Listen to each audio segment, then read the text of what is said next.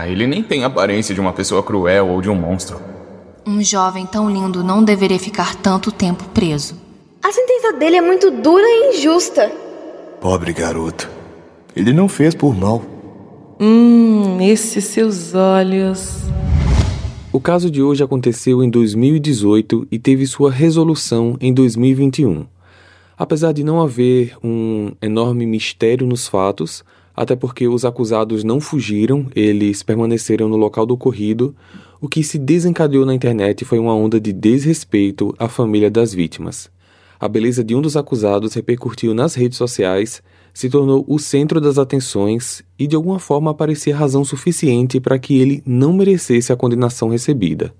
O caso de hoje vai falar da morte de Jéssica, sua filha Lilia e do desrespeito das pessoas na internet perante essa situação.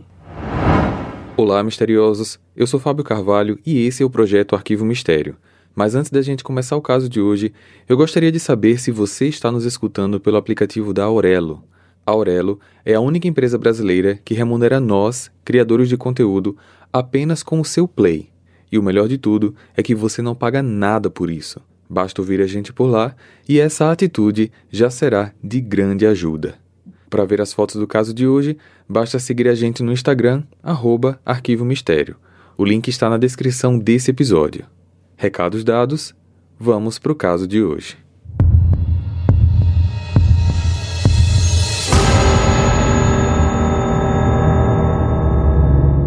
Cameron Herring nasceu no dia 9 de setembro de 99, no Texas, Estados Unidos. Morava com seus pais Christopher e Cheryl Herring, um casal bem-sucedido financeiramente, e com seu irmão Tristan, dois anos mais velho. Christopher trabalhava como editor e cineasta e Cheryl era vice-presidente de uma companhia de seguros. No ano de 2005, a família se mudou para Tampa, na Flórida. Cameron passou a frequentar o colégio católico, onde estudou até completar o nível médio. No dia 21 de abril de 2018, a família adquiriu um Ford Mustang GT Motor 5.0, um luxuoso carro esportivo de 460 cavalos de potência, que tem como principal atributo a capacidade de atingir altas velocidades. O Mustang de cor preta foi registrado no nome da Cheryl, mas na verdade foi dado de presente ao Cameron, por ocasião da sua formatura no colegial. O garoto com 18 anos de idade ganhou de seus pais o carro dos sonhos e o exibia com muito entusiasmo entre os amigos. Um mês depois, no dia 23 de maio de 2018, apenas dois dias depois, após a cerimônia de formatura, Cameron, o seu irmão Tristan e um amigo chamado John Barrinell, de 17 anos de idade, se encontraram numa academia de ginástica para malhar. Após um treino rápido, os três rapazes saíram do local em dois veículos. Cameron e o irmão entraram no Mustang, sendo Cameron ao volante e o irmão no carona. John foi no seu Nissan Altima de cor dourada. Após percorrerem uma curta distância, os dois carros pararam lado a lado em um semáforo vermelho na Bayshore Boulevard, uma das principais avenidas à beira-mar na cidade e que costumava ter grande movimentação tanto de automóveis como de pedestres. Naquele momento, os rapazes se olharam e decidiram disputar uma corrida de carro, ou seja, comumente conhecido como racha. Quando o semáforo ficou verde, os dois veículos aceleraram e seguiram em alta velocidade pela movimentada avenida, zigue-zagueando, desviando abruptamente dos outros carros que trafegavam e acelerando muito mais nos trechos livres. No outro ponto da avenida, uma mãe voltava de um passeio com a sua filhinha empurrando o carrinho do bebê. Jessica Robinault, de 24 anos, e a bebê Lilia, de 21 meses, moravam em Ohio e estavam de férias na Flórida, hospedadas na casa de um tio da Jéssica. Seu marido e pai da Lilia, David Rubinault, também estava na Flórida, porém ele não estava as acompanhando no passeio, porque ele estava resolvendo pendências de documentação para tirar sua licença de piloto de avião.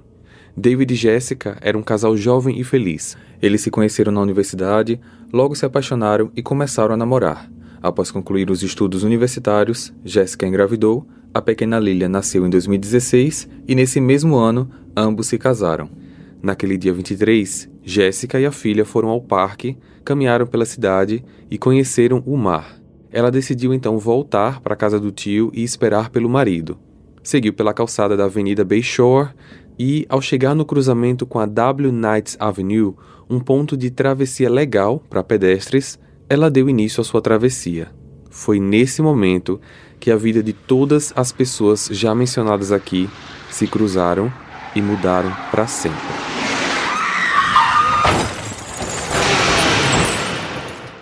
Cameron, aos 18 anos, dirigindo seu Mustang, atingiu em cheio Jéssica e a filha Lilia. As duas foram arremessadas por vários metros de distância do local do impacto. Jéssica foi lançada a 12 metros e caiu num gramado ao lado da avenida. Já Lilia tinha sido arremessada para o outro lado de onde a mãe foi arremessada. Imediatamente uma multidão se formou no local. A cena era estarrecedora. Muitas pessoas ligavam para o serviço de emergência para pedir socorro e outras simplesmente se desesperavam com aquela situação tão triste. Ambulâncias e paramédicos chegaram rapidamente. Cameron, John e Tristan permaneceram no local, Enquanto as vítimas recebiam os primeiros socorros, Cameron ficou sentado no gramado ao lado da avenida, pálido e chorando muito.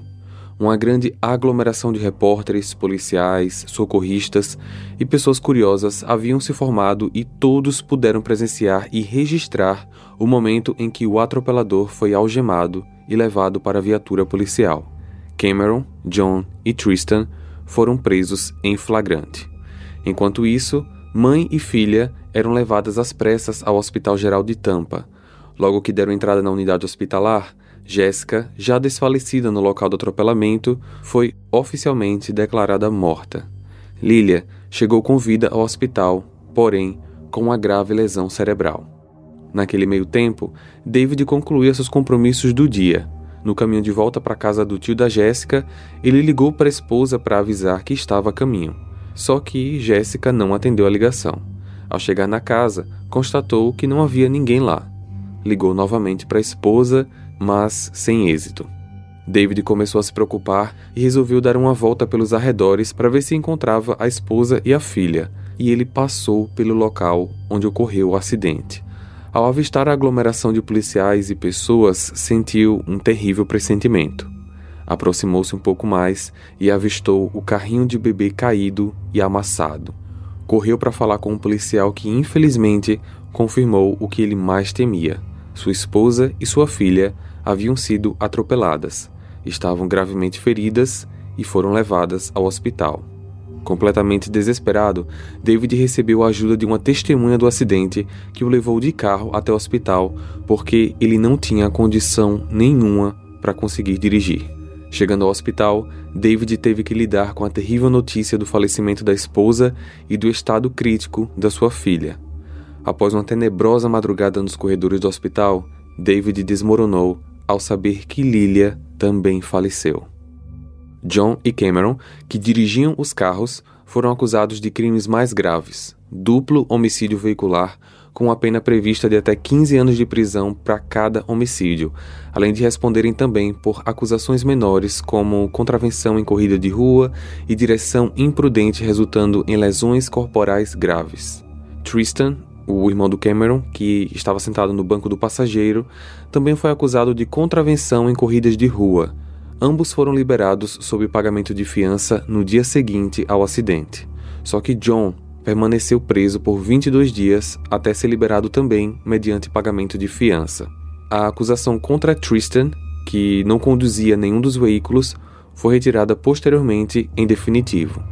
A família Harry contratou um renomado advogado de defesa para representar Cameron, John Fitzgibbons. A estratégia dele era de adiar ao máximo possível a realização do julgamento no tribunal, esperando que a comoção geral do público e da imprensa local diminuíssem com o passar do tempo. Para isso, tentava desqualificar provas e evidências, fazia moções e tomava outras medidas apenas com objetivo puramente protelatório. Além disso, o advogado impedia qualquer entrevista ou declaração da família à imprensa, sendo somente ele quem falava em nome dos Herring. Quando questionado sobre as diversas manobras da defesa para atrasar o julgamento, ele declarou: Tudo o que eu posso dizer neste momento é que as investigações estão em andamento. Posso adiantar que não havia álcool nem drogas envolvidas neste caso. Os carros pararam imediatamente no local e nenhum dos envolvidos fugiu. A família Herring está sofrendo terrivelmente e sei também que a família das vítimas está passando por uma dor inimaginável. No decorrer das investigações, foi comprovado pericialmente que, momentos antes da colisão, Cameron dirigia numa velocidade superior a 170 km por hora, duas vezes mais do que o limite permitido naquela via, e testemunhas afirmaram que dois veículos estavam de fato disputando a corrida, dirigindo de forma imprudente e perigosa. Além disso, foi constatado que Cameron tinha um histórico de excesso de velocidade registrado em outros locais e em outras datas. Ou seja, exceder limite de velocidade era um comportamento habitual do rapaz. Em meio à grande comoção gerada pela tragédia, algumas pessoas da comunidade local de Tampa afirmavam que Cheryl e Chris eram pais amorosos, que criavam seus filhos com dedicação e que os meninos eram bons rapazes. Outras pessoas eram enfáticas ao culpar e condenar os responsáveis pelos homicídios, afirmando serem irresponsáveis, inconsequentes e os pais coniventes com a irresponsabilidade dos filhos. O fato inquestionável é que essa tragédia vitimizou mãe e filha e arrasou toda uma família. Jéssica era descrita como uma pessoa amorosa, gentil, alegre e que gostava de ajudar todas as pessoas ao redor. Era uma esposa e mãe dedicada, e Lilia, uma criança linda, alegre, esperta, com uma vida inteira pela frente. Os meses passavam e as famílias das vítimas, com o apoio de muitas famílias da comunidade de Tampa, se empenhavam para que aquela tragédia não fosse esquecida e que a justiça pudesse ser feita. Manifestações para redução de limite de velocidade, vigílias, protestos contra a demora do julgamento dos réus, várias ações foram realizadas enquanto esperavam pela marcação da data no tribunal. Em dezembro de 2019, mais de um ano e meio após sua família ser tragicamente destruída, David pediu uma audiência com o juiz do caso para falar sobre a demora do julgamento. Meu nome é David William. Eu sou pai de Lilia e marido de Jéssica. Desde a morte indescritível e terrível da minha esposa e da minha filha, tenho sofrido insuportavelmente a cada momento da minha vida. É quase impossível colocar em palavras a agonia que sinto com esse processo tão demorado, e essa dor aumenta cada dia que os réus não estão na prisão. Nós estamos sofrendo com os aniversários, os feriados, as datas comemorativas. Não tive mais o privilégio de desfrutar desses momentos preciosos com a minha família. No entanto, os homens que mataram nossas duas lindas e insubstituíveis meninas podem. Peço que, por favor, não adiem mais. Não aceitem mais manobras para atrasar o julgamento. Nossa família só terá um mínimo de alívio e paz quando a justiça for feita.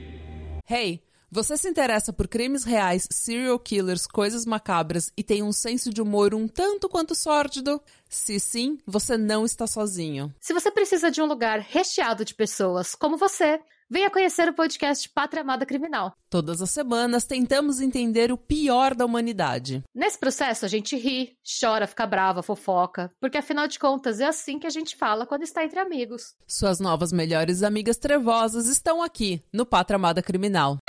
Infelizmente, devido à estratégia protelatória da defesa e à situação de quarentena mundial, muitos meses ainda se passariam até que a data do início do julgamento fosse finalmente definida, o que acabou acontecendo em dezembro de 2020, mais de dois anos e meio após o ocorrido. O julgamento de John, o motorista do Altima, aconteceu primeiro. Como ele tinha 17 anos na época e não atropelou nenhuma das vítimas, e vale uma ressalva aqui, nos Estados Unidos a idade mínima legal para dirigir é 16 anos, então ele estava dentro da lei, mas a idade mínima para ser preso como maior de idade era 18 anos. Por conta disso, a promotoria ofereceu um acordo judicial. Se ele se declarasse culpado dos crimes menores e testemunhasse contra Cameron, a acusação de duplo homicídio veicular seria retirada e ele seria acusado apenas de participar de corrida ilegal de rua com lesão corporal grave, além de outros crimes e contravenções de menor peso. John aceitou o acordo e foi condenado a seis anos de prisão, seguidos por 15 anos de liberdade condicional, além de 200 horas de serviços comunitários. Já o julgamento do Cameron era bem mais complexo. Ele já tinha 18 anos de idade quando os fatos aconteceram e foi ele quem de fato atropelou as vítimas. Seu julgamento começou no dia 4 de janeiro de 2021. A promotoria não ofereceu qualquer acordo judicial e, se fosse condenado, Cameron poderia pegar até 30 anos de prisão pelos dois homicídios. A defesa de Cameron baseou sua estratégia em alguns pontos principais. O primeiro seria tratar o atropelamento como um fato isolado, já que Cameron não tinha antecedentes criminais. Para defender esse ponto, foram chamados como testemunhas amigos, parentes e ex-professores, todos atestando que Cameron era um bom rapaz, gentil, alegre, de bom coração e bom comportamento. Cheryl, a mãe de Cameron, foi chamada para testemunhar em sua defesa, e em seu depoimento no tribunal, ela disse: Toda essa tragédia é triste e trágica demais para todos nós. E eu quero dizer para outra família aqui presente que nós sentimos muito, muito mesmo a sua perda e sua dor inimaginável. Por favor, aceitem nossas mais sinceras desculpas. Nossa família também está sofrendo demais desde o acidente. Cameron, desde o início, assumiu a responsabilidade. Ele sente muito remorso e arrependimento. Perdeu a alegria de viver, tem pesadelos, crises de choro, ataques de pânico e ansiedade. Mas eu preciso dizer: foi um acidente.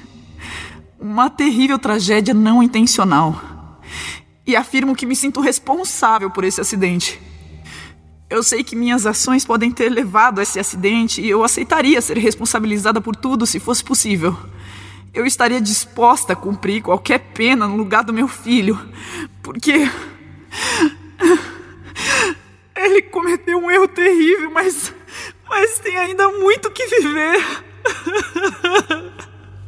Outro pilar estratégico da defesa foi afirmar que Cameron era um menino, jovem demais e, portanto, ainda imaturo e incapaz de avaliar adequadamente as consequências dos seus atos.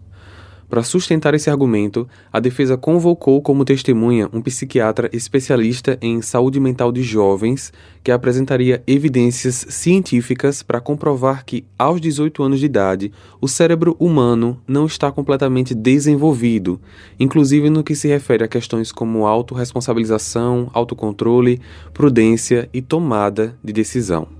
O completo desenvolvimento das faculdades cerebrais somente ocorre, segundo o especialista, em torno dos 25 anos de idade.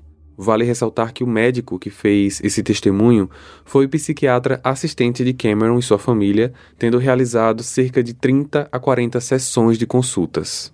E como último ponto de defesa, o advogado afirmou que não havia motivos para Cameron ser condenado à pena máxima pedida pela promotoria, já que o rapaz não representava ameaça futura para a sociedade e que estaria claramente arrependido dos seus atos e comprometido com a busca de reparação pelo mal que causou, através de ações de conscientização de jovens sobre o risco de direção imprudente.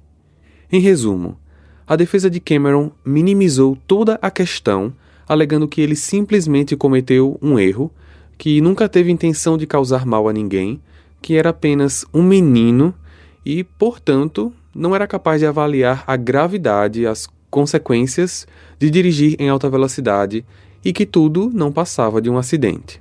A promotoria passou então a conduzir sua linha de acusação. Para contrapor a tese da defesa, a promotoria apresentou uma evidência que comprovava que Cameron não havia cometido um erro pontual. Os dados da caixa preta do Mustang registravam excesso de velocidade não apenas no dia do atropelamento, mas também em várias datas anteriores. Inclusive, em um dos registros, indicava a alarmante velocidade de 260 km por hora. Para a promotoria, Cameron assumia constantemente um risco consciente ao dirigir com excesso de velocidade, fazendo corridas ilegais em vias urbanas e deveria ser responsabilizado sim pelas consequências dos seus atos nos termos da lei. Sobre o depoimento científico do psiquiatra que testemunhou pela defesa, ao invés de contrapor a afirmação sobre a imaturidade da formação cerebral de um jovem de 18 anos, a promotoria concordou com o parecer do especialista, mas pontuou que, com 18 anos de idade, o indivíduo já é perfeitamente capaz de discernir o certo do errado, o que é permitido ou proibido, o que é legal ou ilegal.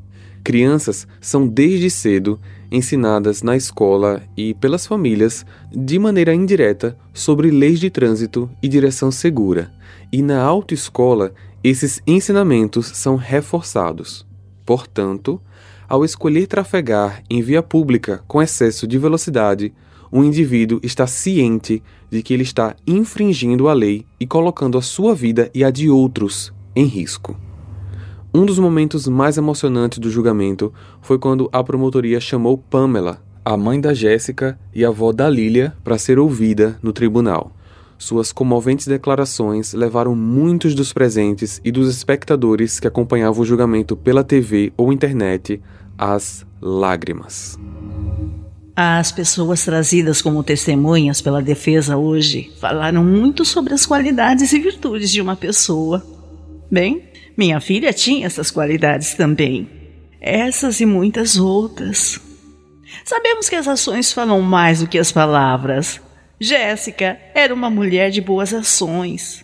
Participava de missões e causas humanitárias.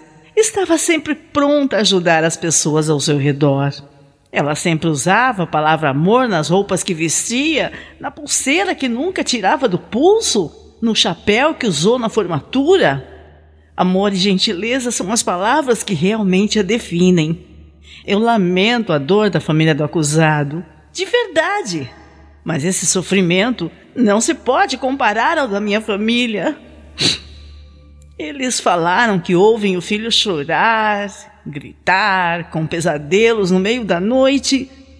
Pelo menos eles podem ir lá abraçar e confortar o filho. Tudo o que posso fazer é abrir o armário e cheirar uma roupa. Ou pegar uma foto, acariciar as bochechas, mas é um papel. Eu criei dois filhos de 18 anos e sei que são sim um pouco imaturos, mas eles já sabiam muito bem sobre as consequências de seus atos. Acho que é um mau serviço para a sociedade se permitirmos que jovens possam passar impunes por qualquer coisa simplesmente porque são jovens.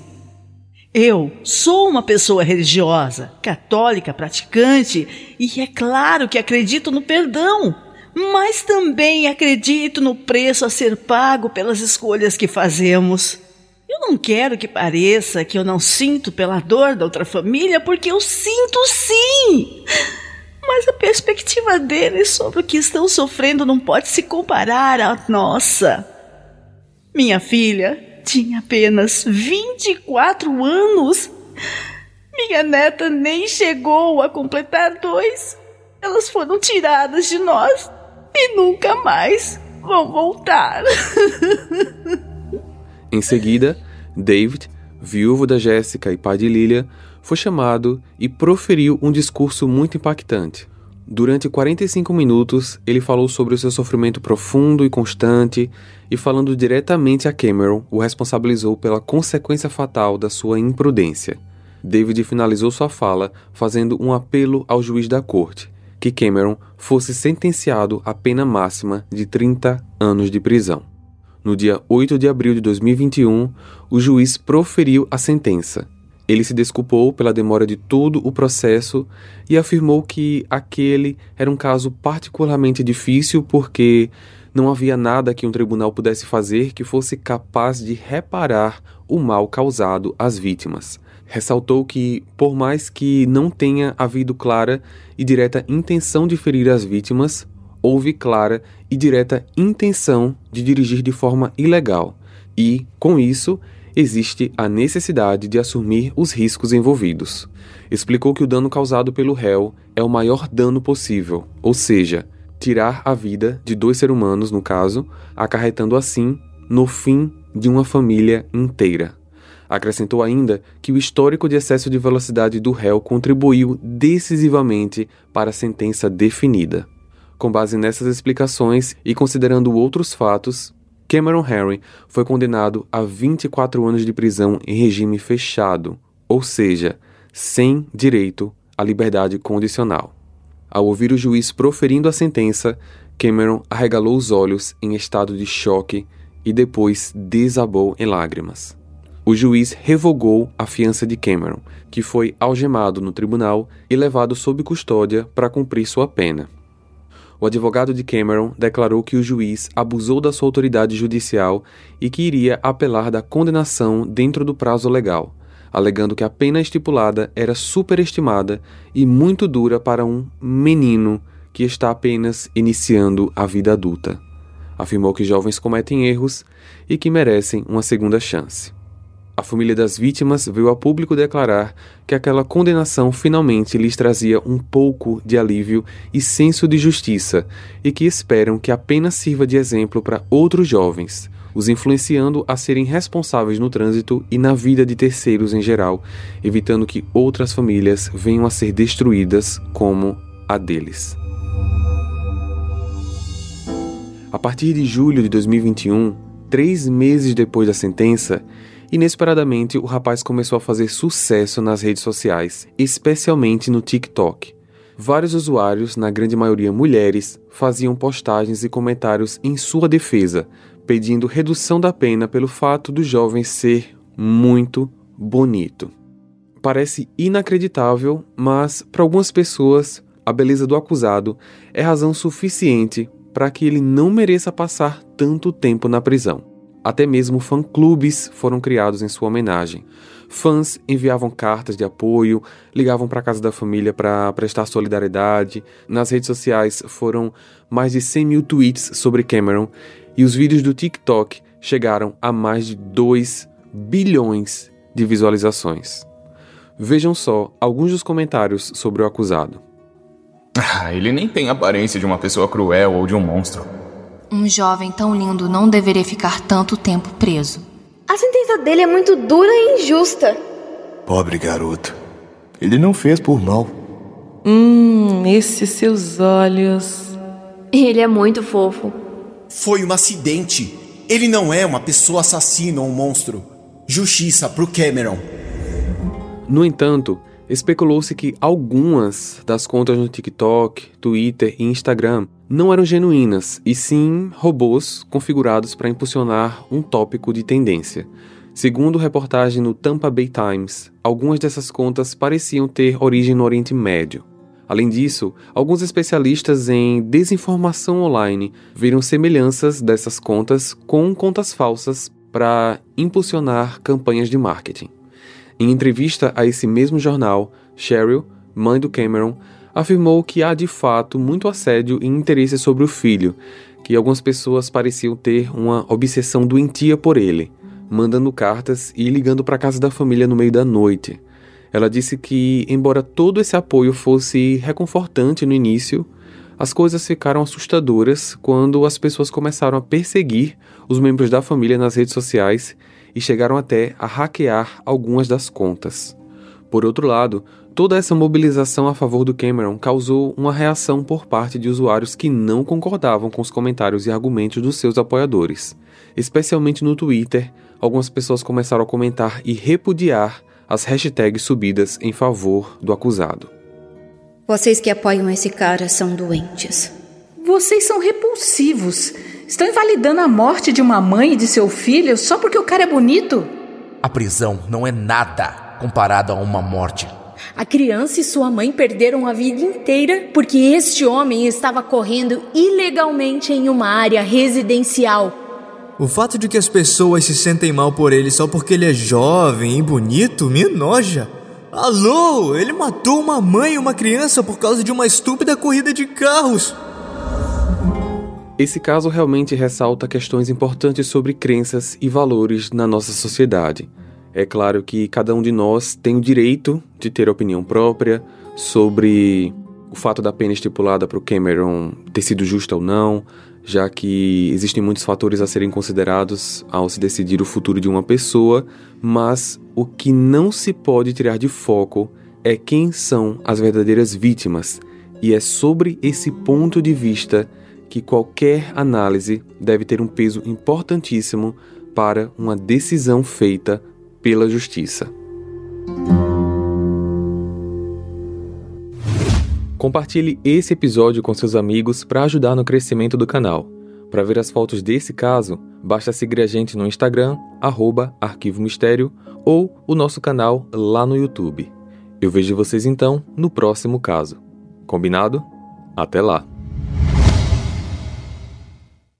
Hey, você se interessa por crimes reais, serial killers, coisas macabras e tem um senso de humor um tanto quanto sórdido? Se sim, você não está sozinho. Se você precisa de um lugar recheado de pessoas como você, venha conhecer o podcast Pátria Amada Criminal. Todas as semanas tentamos entender o pior da humanidade. Nesse processo a gente ri, chora, fica brava, fofoca, porque afinal de contas é assim que a gente fala quando está entre amigos. Suas novas melhores amigas trevosas estão aqui no Pátria Amada Criminal.